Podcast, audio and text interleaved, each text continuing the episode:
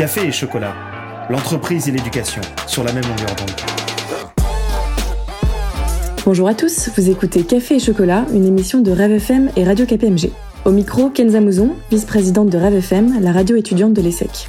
Aujourd'hui, je vous emmène derrière les fourneaux pour évoquer la gastronomie française et les nombreux défis auxquels elle est confrontée. Transformation, enjeux environnementaux, exportation, pénurie de main-d'œuvre. Les métiers de bouche figurent parmi les métiers essentiels et pourtant ils n'attirent pas ou plus, a fortiori depuis la crise sanitaire. Ainsi, dans le secteur de la boulangerie, en 2021, il manque environ 9000 boulangers et 100 000 personnes dans la restauration. Dans l'édito, Nicolas Bergerot, cofondateur de l'Atelier des chefs, nous livrera son analyse du sujet et nous dira comment son entreprise entend répondre à cette pénurie en proposant des formations innovantes au métier de la main et de l'humain. Ensuite, Louis Odona, membre de Rêve aura le plaisir de discuter des enjeux du secteur alimentaire et de l'agriculture française avec Frédéric Hoble, directeur de la chaire Food Business Challenges à l'ESSEC. Enfin, cette émission s'achèvera sur 90 secondes de gourmandise avec Adélie de Roquemorel, membre de Rêve FM. Adélie nous embarquera dans sa balade culinaire parisienne où vous découvrirez pâtisseries savoureuses et adresses incontournables. Vous en aurez l'eau à la bouche, j'en suis sûre. L'édito.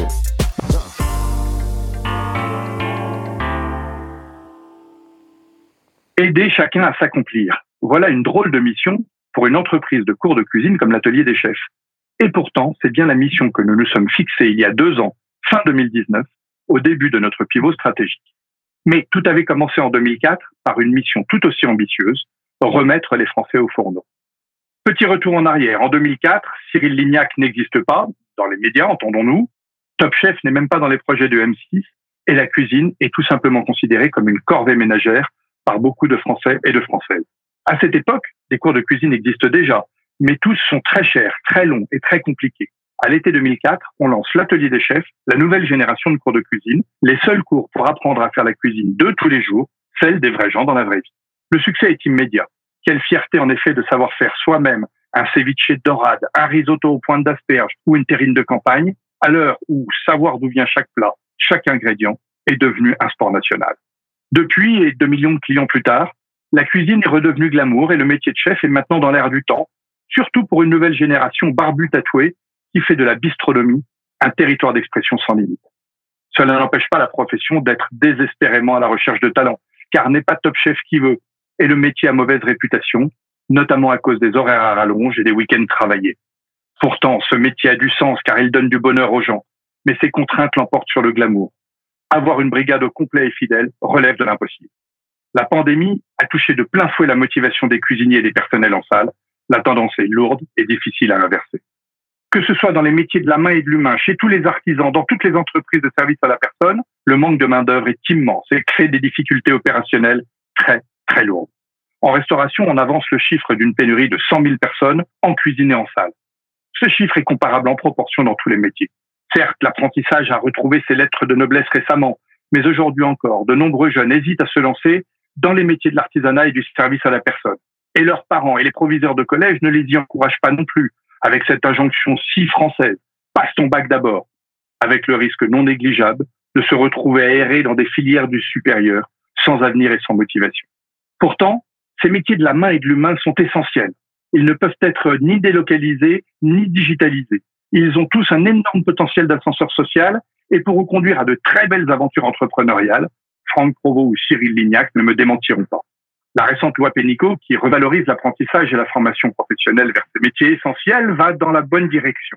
La quête de sens de la génération milléniale nourrit le mouvement et il y a fort à parier que de nombreux jeunes vont reconsidérer ces métiers dans un avenir très proche. Ceux qui ont bien compris cette tendance, ce sont les étudiants des grandes écoles. Plus de 400 vont s'inscrire cette année à nos formations en ligne pour passer un CAP cuisine ou un CAP petite enfance, en plus de leur cursus de grande école, et ainsi se construire un plan de carrière vers ces métiers au potentiel aussi fort en business qu'en sens de la vie. À l'ESSEC, par exemple, ils étaient 35 en 2021, on en attend 40, voire 50 en 2022. Toujours en 2022, l'atelier des chefs lancera son propre réseau d'anciens, l'atelier des chefs alumni, pour suivre les carrières de tous ces apprenants en formation initiale ou en reconversion professionnelle et créer un vivier de talents indispensable pour résoudre les problèmes de staffing de ces métiers. Aider chacun à s'accomplir, c'est évidemment du business, mais c'est surtout une mission très inspirante pour toutes nos équipes au quotidien. L'interview.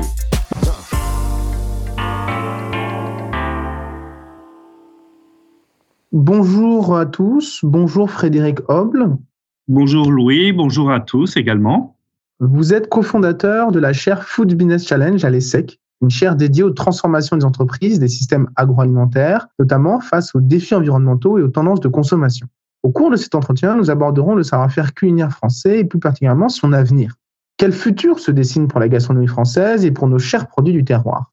En 2010, le repas gastronomique des Français a été inscrit au patrimoine culturel immatériel de l'humanité par l'UNESCO reconnaissant ainsi 600 ans d'art de la table et saluant plus particulièrement le succès de l'agriculture française et ses produits de qualité. Frédéric Hoble, 11 ans après, où en est-on?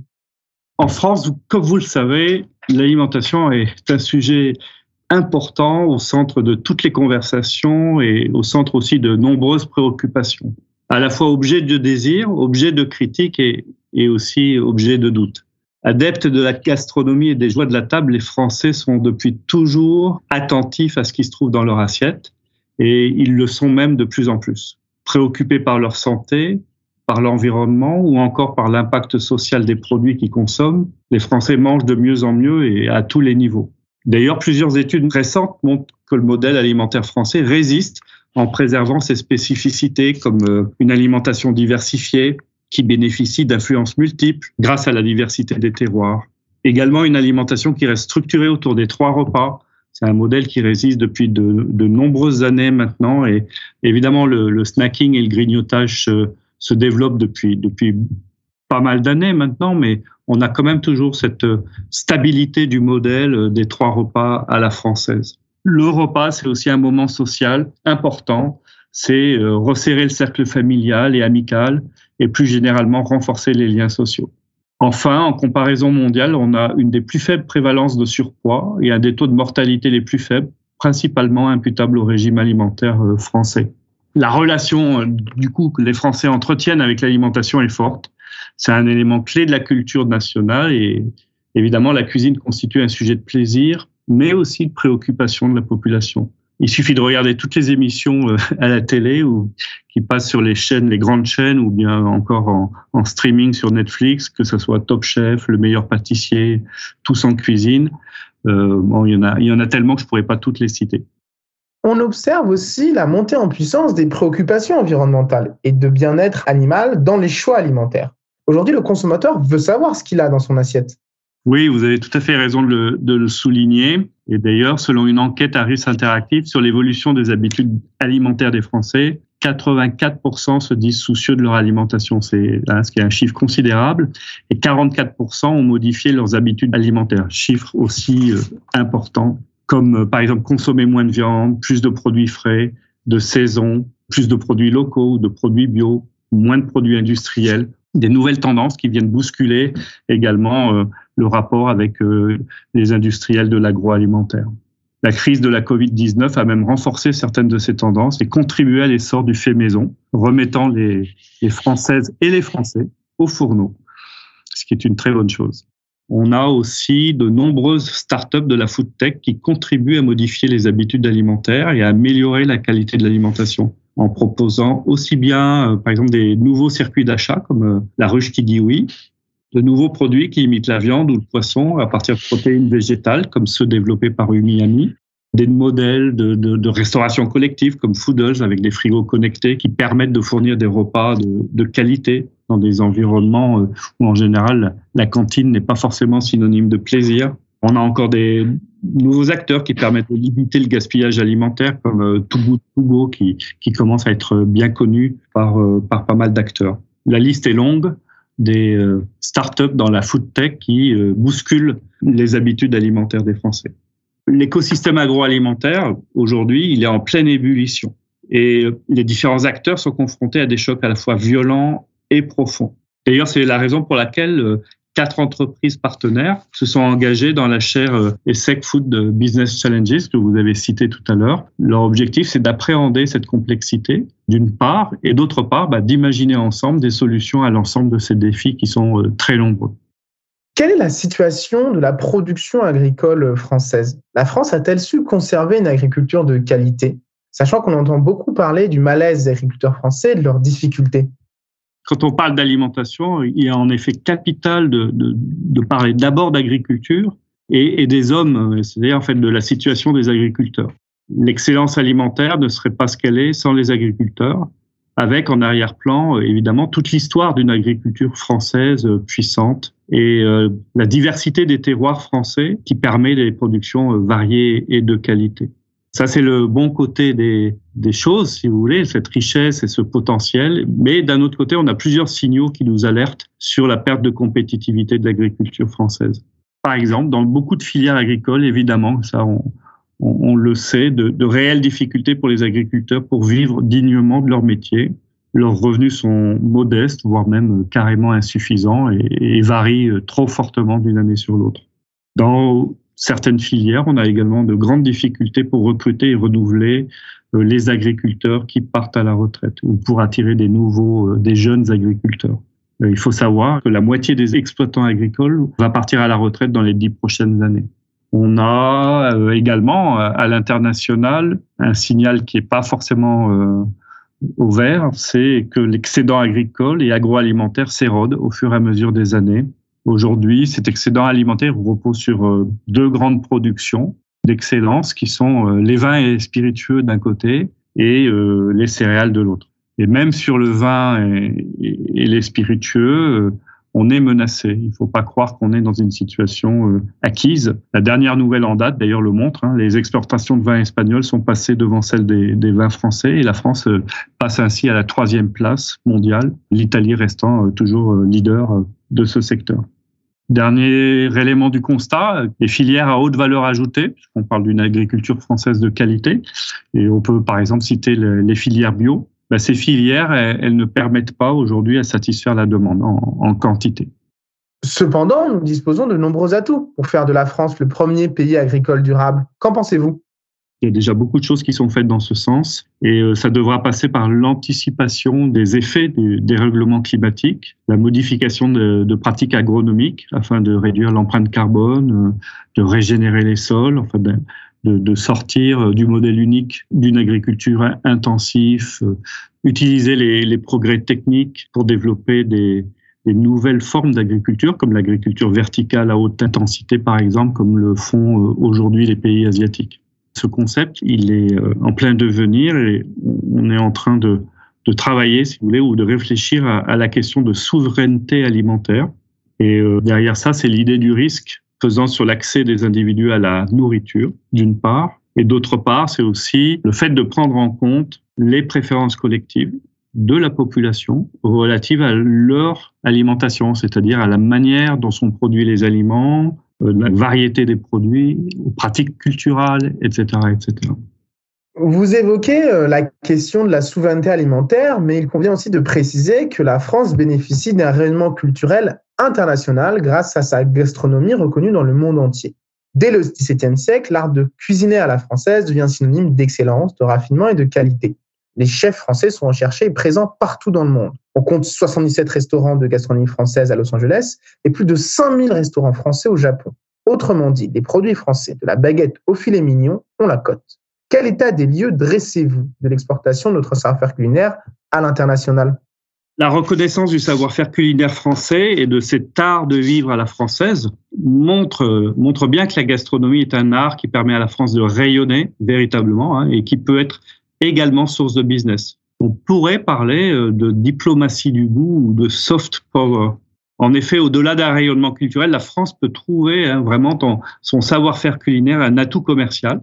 Notre gastronomie constitue un, fer de lance et contribue à l'attractivité touristique de la France, par exemple, qui est la première destination touristique mondiale. Elle est l'un de nos principaux atouts auprès des visiteurs et c'est un précieux levier de valorisation des richesses et de la diversité des, territoires.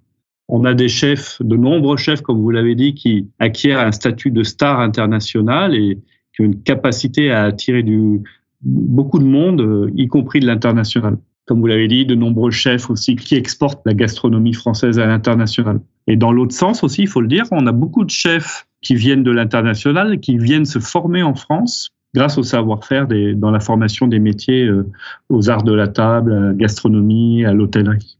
Et donc ça, c'est un rayonnement qui est indéniable et on ne peut que s'en réjouir, évidemment. Si on veut regarder euh, un, autre aspect de la, de la médaille, c'est que cette gastronomie à la française, peut-être on peut la juger un peu élitiste. Et du coup, c'est une faiblesse par rapport à la capacité de la marque France à faire profiter le plus grand nombre d'individus dans le monde de cette image d'excellence sur un spectre plus large de produits alimentaires de consommation courante. Et si on compare par exemple avec l'Italie, dans sa stratégie d'exportation de la gastronomie italienne qui s'adresse peut-être à une population qui a une vision peut-être un peu moins élitiste de la cuisine et qui permet de diffuser des produits euh, relativement simples qui sont pas forcément des produits de luxe. Donc nous, on est un petit peu dans cette situation où cette gastronomie à la française contribue énormément au rayonnement et à l'excellence au même titre que les produits de luxe issus des grandes maisons françaises du luxe mais du coup avec en contrepartie un, rayonnement qui est peut-être plus ciblé. Quittons euh, l'international et revenons dans l'Hexagone, là où résident les principaux concernés par la gastronomie tricolore, nous, les Français. Pour ma part, je prépare actuellement un CAP cuisine avec l'atelier des chefs. Et j'ai remarqué que la majorité des Français ne cuisinaient pas et ne consommaient pas, ou du moins très peu, les spécialités culinaires françaises. Comment faire, à votre avis, pour que les Français renouent avec les métiers de bouche, avec l'artisanat culinaire qui fait pourtant partie de notre patrimoine? Bah, tout d'abord, Louis, bravo pour ce défi hein, qui n'est pas un cas isolé. De mon côté, je constate euh, en effet que plus en plus d'étudiants euh, entreprennent de passer un CAP cuisine ou, pâtisserie en plus de leur cursus. Donc, euh, bon courage pour la suite du CAP. Ma première réponse, elle va sembler un peu évidente ou triviale. il faudrait redonner le goût aux Français de faire la cuisine. Alors, ce qui s'est déjà un petit peu passé pendant le Covid, évidemment, pendant le confinement, les Français ont. Alors, il y a eu deux mouvements. Ils se sont mis au fourneau et euh, ils ont aussi, euh, bah, évidemment, euh, commandé en ligne pour être livrés à domicile, etc. Mais en tout cas, un grand nombre d'entre eux se sont remis, à, faire la cuisine. Et si on va plus loin dans l'idée, bah, pourquoi ne pas donner des cours de cuisine à l'école, ce qui serait un, point de départ pour développer la sensibilité aux produits, à son origine, à la manière dont il a été cultivé, à la manière dont il est transformé, au gaspillage alimentaire, aux, aspects nutritionnels, etc. Ça permettrait aussi de constater quelque chose qui est important, c'est que quand on fait soi-même la cuisine, ça permet souvent de préparer des repas à un coût intéressant comparé à un aliment transformé. Oublions pas que pour beaucoup de familles, la sensibilité au prix limite la propension ou la capacité à acheter des aliments euh, premium ou de haute qualité. Et donc, préparer son repas soi-même, ça permet d'accéder à une meilleure alimentation en général. Deuxième réponse, ça concerne l'attractivité des métiers de bouche en général ou des métiers de la restauration. Et là, on le sait tous, hein, il y a de, beaucoup de progrès à réaliser, et pas seulement au niveau des rémunérations. J'ai une dernière question pour vous, euh, Frédéric Hoble. Comme vous l'évoquiez tout à l'heure, euh, depuis la pandémie du Covid-19, euh, les applications de vente à domicile connaissent un succès croissant. Des milliers de personnes y commandent leur repas chaque jour. Hélas, ces services très prisés par les jeunes générations en particulier proposent rarement des repas inspirés de la gastronomie française. Pensez-vous qu'on verra arriver dans les prochaines années une application ou une food tech qui proposera du local et des repas de la gastronomie française? Déjà sur le constat, je n'ai pas une vision, euh, j'allais dire à, à, 360 degrés, mais il me semble qu'il y, y, a quand même une grande diversité dans, dans l'offre, et euh, je ne doute pas qu'il existe déjà un bon nombre d'applications qui mettent en avant une offre qualitative, on va dire, basée sur des produits locaux et sur des recettes, euh, j'allais dire traditionnelles françaises. La crise de la Covid-19 a montré que les établissements gastronomiques étaient capables de s'adapter en proposant de la vente à emporter ou la livraison pour continuer leur activité. Par contre, il semble difficile de délivrer dans une box à emporter une expérience haut de gamme qui va incarner vraiment tous les aspects de l'excellence de l'art culinaire. Pour un repas gastronomique, je suis pas sûr qu'il soit intéressant de dissocier le repas gastronomique, c'est-à-dire ce qu'il y a dans l'assiette ou dans la box, de l'expérience qui va avec. Et c'est là qu'est la difficulté, notamment pour ces services de livraison euh, à domicile, et cette expérience, elle va être euh, autant gustative que sociale. Les restaurants gastronomiques qui ont mis en place euh, ces services de livraison ou de click and collect ne pouvaient pas délivrer d'ailleurs euh, d'un point de vue gustatif exactement les mêmes recettes que ce qu'ils délivraient en, dans leur établissement. Il a fallu adapter des recettes pour qu'elle puisse être réchauffée, etc. Donc déjà, gustativement, l'expérience n'est pas tout à fait similaire. Et évidemment, il manque tout le reste hein, de l'expérience, c'est-à-dire le, lieu, décorum, le, le service, les personnes qui contribuent à en faire une expérience unique, pas seulement d'un point de vue culinaire. Pour conclure, Frédéric Hoble, êtes-vous plutôt optimiste ou pessimiste sur l'avenir de notre terroir français et de notre gastronomie? Optimiste, bien sûr, quand on voit la richesse de nos terroirs et la, qualité des, produits qui, sont issus du travail de nos agriculteurs, on ne peut être qu'optimiste. Il faut plus de volontarisme, sans doute au plus haut niveau, pour développer encore plus loin cette diplomatie du goût, comme je comme j'en ai parlé euh, précédemment. Un grand merci à vous, Monsieur Hoble, pour toutes ces réponses et pour nous avoir dressé ce portrait sur euh, le savoir-faire culinaire euh, français notre coup de cœur culturel.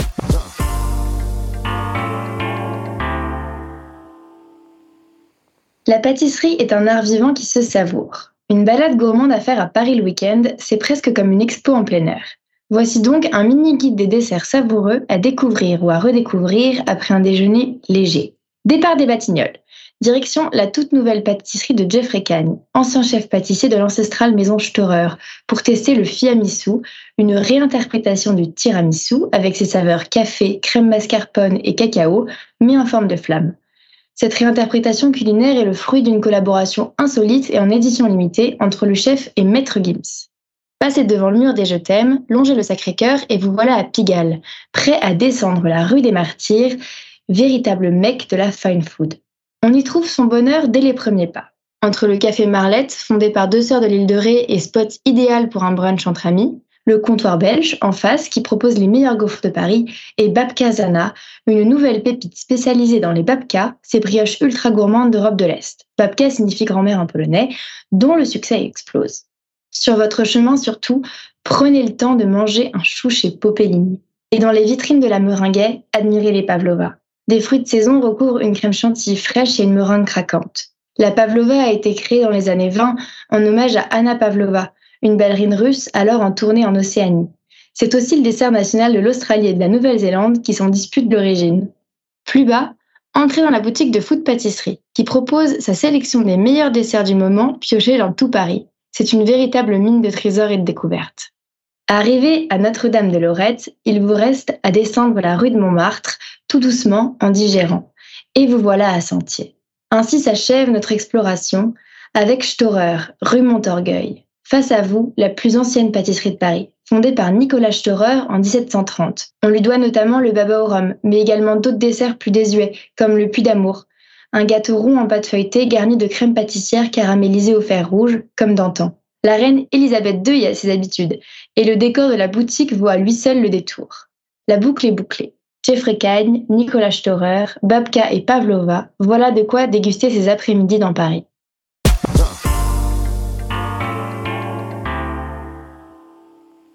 Ce fut pour Adélie, Louis et moi-même un grand plaisir de présenter cette émission qui n'a jamais aussi bien porté son nom. Comme nos invités nous l'ont dit, nous aimons tous bien manger, mais bien manger n'est jamais acquis et suppose que nous le cultivions tous. Prochaine édition de Café et Chocolat le 14 décembre. À bientôt sur nos ondes. Café et Chocolat, une émission de Radio KPMG et de Rêve FM.